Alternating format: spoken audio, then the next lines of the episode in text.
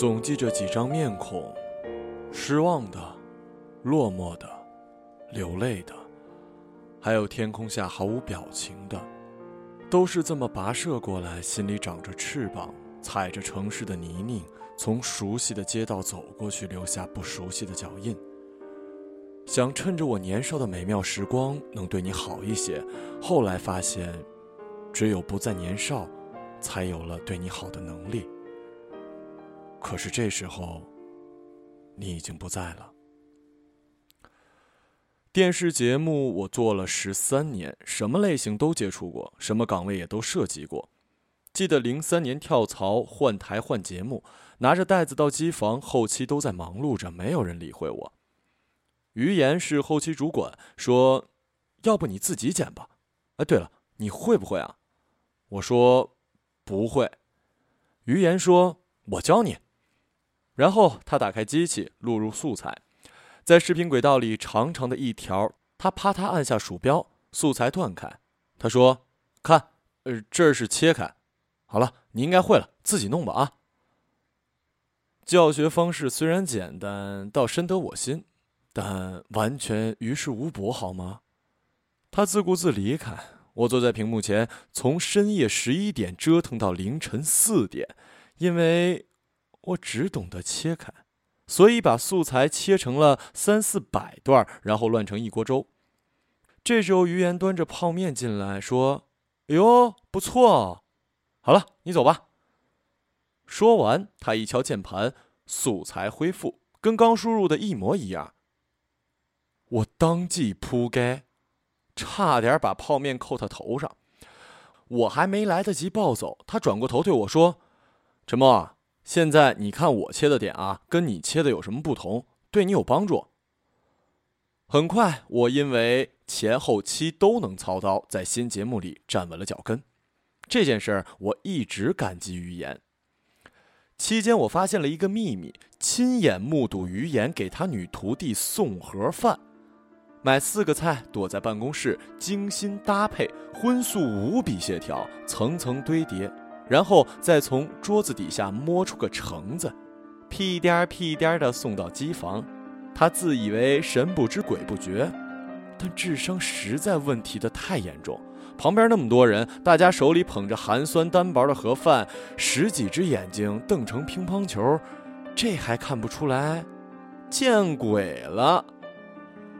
女徒弟叫刘梦梦，大家痛不欲生，每次吃饭都要尽量避开他，免得他发现众人盒饭跟他不同。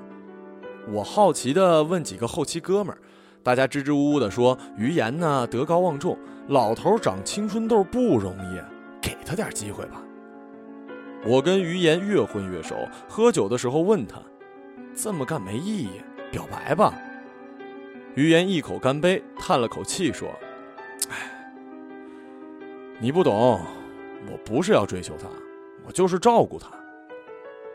过几天，于言被抽调到外地拍片子，临走时叮嘱我帮他搞定爱心盒饭，我满口答应，转头就忘了。第二天迟到，直接睡到中午去了单位，迎面撞见几个后期的哥们儿在食堂门口堵住了刘梦梦，我心里咯噔一下，完蛋了，我似乎忘记了什么事儿。哥们儿手忙脚乱的劝说梦梦：“我们帮你打。”梦梦说：“那多不好意思啊，我自己来吧。”哥们儿急得青筋爆了出来，看见我过来，怒目相对。我很不舒服，觉得不是什么大事，硬着头皮说：“干嘛？出人命了？”结果哥们儿差点跟我动手。梦梦在众人的注视下走到窗口，递进去一张八块钱额度的饭票。打份正常的饭菜，他似乎完全没发现异常，端着走到桌子边几个同事赶紧让位子。梦梦紧张地说：“别，呃，我好久没来这里吃饭了，你们别。”哥们儿狠狠推我一把，各自散开。我摸不着头脑，尽管我忘记任务，但不至于这么严重吧？祸都闯了，我索性坐在梦梦对面，还没开口，问题全堵在喉咙。梦梦边吃边哭，眼泪一颗一颗掉进饭碗里。可是她哭得悄无声息，筷子依旧扒拉着米饭，用力的爬进嘴里。一嚼，腮帮子上的泪水就滑落下来。我想，她哭什么呢？一个女孩子在大家面前哭成这样，她该多难过呀！一个女孩子在大家面前哭成这样，还在吃饭，她该多饿呀！台子里有份宝贵的袋子，据说放在新闻库最里边。一般袋子会反复使用，但这盘再也不会取出来了。每台非编机里，这盒袋子录入的素材永远都保存着，用密码锁住。于言回来后，听说了发生的事儿，叹了口气，深夜打开机器，解开密码，给我看了这份神秘的素材。镜头走进一个陈旧的楼房。扫了几圈，听到记者的声音：“拍点，赶紧走，给几个近景。”哎，有裂缝那些。我操！镜头猛地抬起，砰的一声，然后彻底黑掉。我惊呆了，转头看向于言。于言说：“水泥块砸到人了，一平米多的水泥块。”摄影师大刀，刘梦梦的亲哥哥。新闻这行我挺了解，每天起早贪黑守在医院和派出所，斗殴车祸基本都得往这两个地方送。哪儿传来死人的消息，必须快马加鞭的赶过去，抢在警察赶来之前。有哥们儿。暴雨天收到河里漂上浮尸的短信，飞驰过去，车没停稳就扑了下去，扛着机器，二话不说冲河里跳，就是为了拍到尸体的视频。于言说：“大刀是，我们蹲在楼道口抽烟。”于言说：“大刀是咱们后期的，懂摄像。当天摄像部人不够，借了大刀去。小区危房，年代久，又找不到负责人，台里去采这个新闻。”他妈的，怎么就是大刀把命丢那儿了？我说，我懂了。于言掐灭烟头说：“我从没想过，居然会碰到同事死掉这件事儿，把命丢那儿了。见鬼！好端端的后期居然会死！操！我没法接话，手足无措的说：没关系。”我以前小学同桌的愿望是一辈子旷课，夏天去河里游泳，淹死了，结果真的旷了一辈子的课。你看，我哪能想到会碰到同学死掉这件事儿啊？于言沉默了一会儿，说：“以前都是大刀给梦梦打饭的，他很疼自己的妹妹，觉得女孩做后期太辛苦。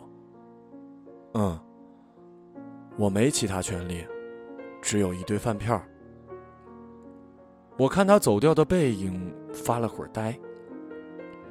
我们都会经过这样的年华，有无限对你好的心，却只有一堆额度八块的饭票。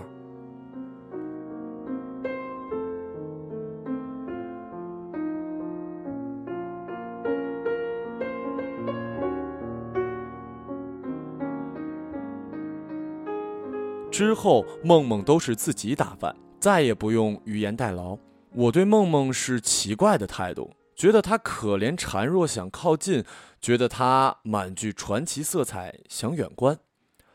圣诞节那天，全城喜气洋洋，除了新闻部，其他节目都提前录制完毕。大家能放假的全部出去玩。我去协助一个直播，大清早去台里帮忙。刚下出租车，发现台里兵荒马乱。原来节目做平安夜街头采访，镜头抓到一对中年情侣，但情侣没发现。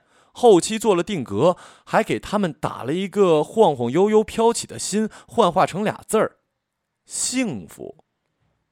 结果中年男子已婚，属于偷情，他老婆发现了，爬到电视台悬空楼梯，举着菜刀要自杀。大姐哭得声嘶力竭，说电视台摧毁了她的家庭，导致老公索性跟她摊牌要离婚。同事们慌忙报警。梦梦从后期房出来，我在一楼看见她走向大姐。她戴着雪白的绒线帽，离大姐几步远，聊了几分钟。那个大姐猛地丢下菜刀，飞奔而去，一场闹剧就结束了。所有人好奇万分，不知道他说了什么，可是没人上前问他。中饭去食堂，我排在他后面。现在大师傅都知道这个失去哥哥的姑娘，他假装不看梦梦的眼睛，死命往他盘里打鱼、打肉、打花菜、打黄瓜，若无其事的端给了梦梦。坐下来，梦梦刚吃几口，突然说：“片子做好了，晚上我们去喝一杯。”我一愣，说：“行啊。”晚上去了管春的酒吧，梦梦说喝一杯，结果喝了好几杯。他兴致很高，笑着说：“你猜我跟那位大姐说了啥？”我好奇万分。她说：“我告诉她，可以把录像刻录给她，老公要离婚就用这个当证据分财产。”老公不离婚呢，电视台赔钱给他。我张大嘴巴说：“那要真不离婚呢，电视台怎么可能赔钱呀？”铁定离，后期是我定格的那颗心是我做的，我看到素材的时候认出了那个女孩，才做的这些。他笑着说：“那个女孩是以前哥哥的女朋友。”我大吃一惊，梦梦说：“你们都错啦，我不是无知少女。”我猛烈的点头：“对对对对对，梦梦，你太拉风了。”我想辞职。我举住酒杯的手僵住，小心翼翼的问：“怎么了？”太累了。工作吗？梦梦摇头。侧着脑袋搁在酒桌上，定定地望着台灯，不知道在想什么。我无能为力，于是叫了份薯条，推到梦梦面前，殷勤地说：“吃点。”梦梦突然哭了，眼泪一颗颗掉进前面的薯条竹篮，可是她哭泣的声音淹没在音乐声中。用力地嚼着薯条，一嚼，腮帮子上的泪水就滑落下来。我想，他哭什么呢？梦梦说：“我有个哥哥，他叫大刀。大刀从小傻乎乎的，连恋爱都不会谈，只知道被女孩子骗。可是他那么傻，一直担心我吃不好，将来嫁给坏人，动不动唠叨：‘妹妹呀，哥哥一定要把你喂好。’”我不知道嫁给谁，可是大刀连娶个坏女孩的机会都没有了。我不要留在这里。梦梦的抽泣变成嚎啕，嚎啕的声音淹没在音乐里。我一下子全明白了。是啊。所有的爱护其实都在无声的提醒他，你是个失去者，而所有的爱护都不能弥补，只是变成一把钥匙，时刻打开飞边里锁着的那段视频。梦梦辞职，于言经常找我喝闷酒，他那个水平，喝闷酒跟吃闷棍一样，节奏非常快，嘴巴里喊一声干，杯子往桌子上一扔，啪，整个人卧倒。次数多了，酒量稍微好一些，他醉眼惺忪说：“陈默，我明天走。你去哪儿啊？我也辞职了，回老家电视台。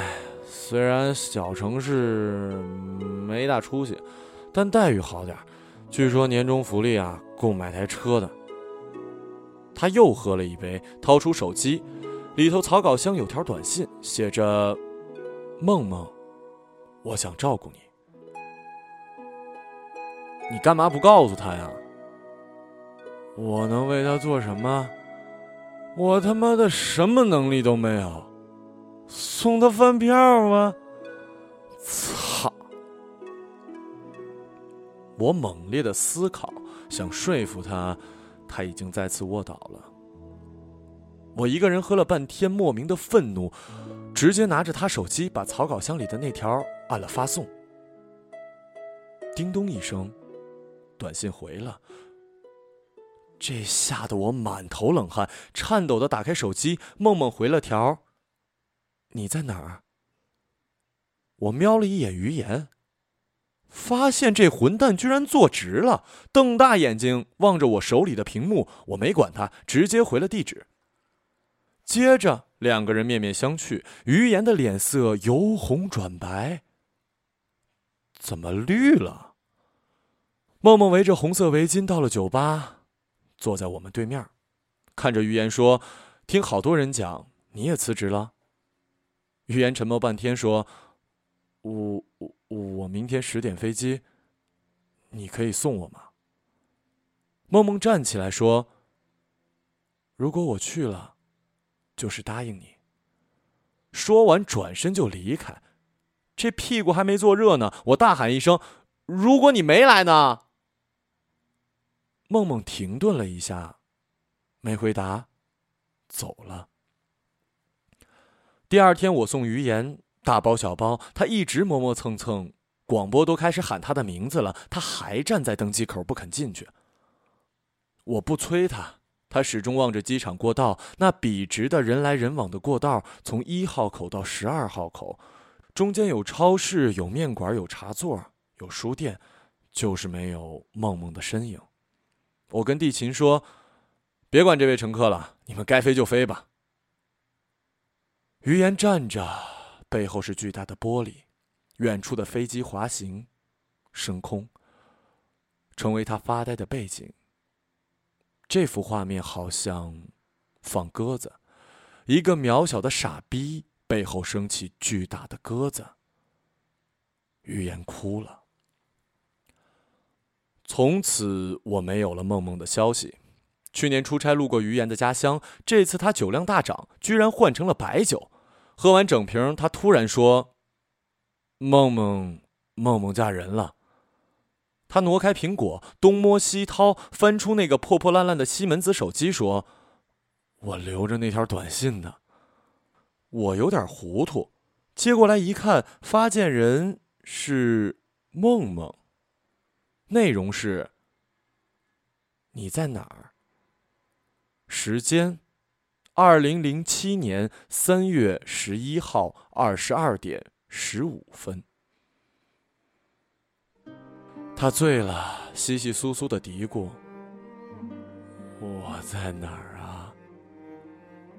我突然很难过，对他说：“老于啊，别管自己在哪儿，你得对自己好一点。”于言趴在桌上继续嘀咕：“是啊，我们都得对自己好一点。”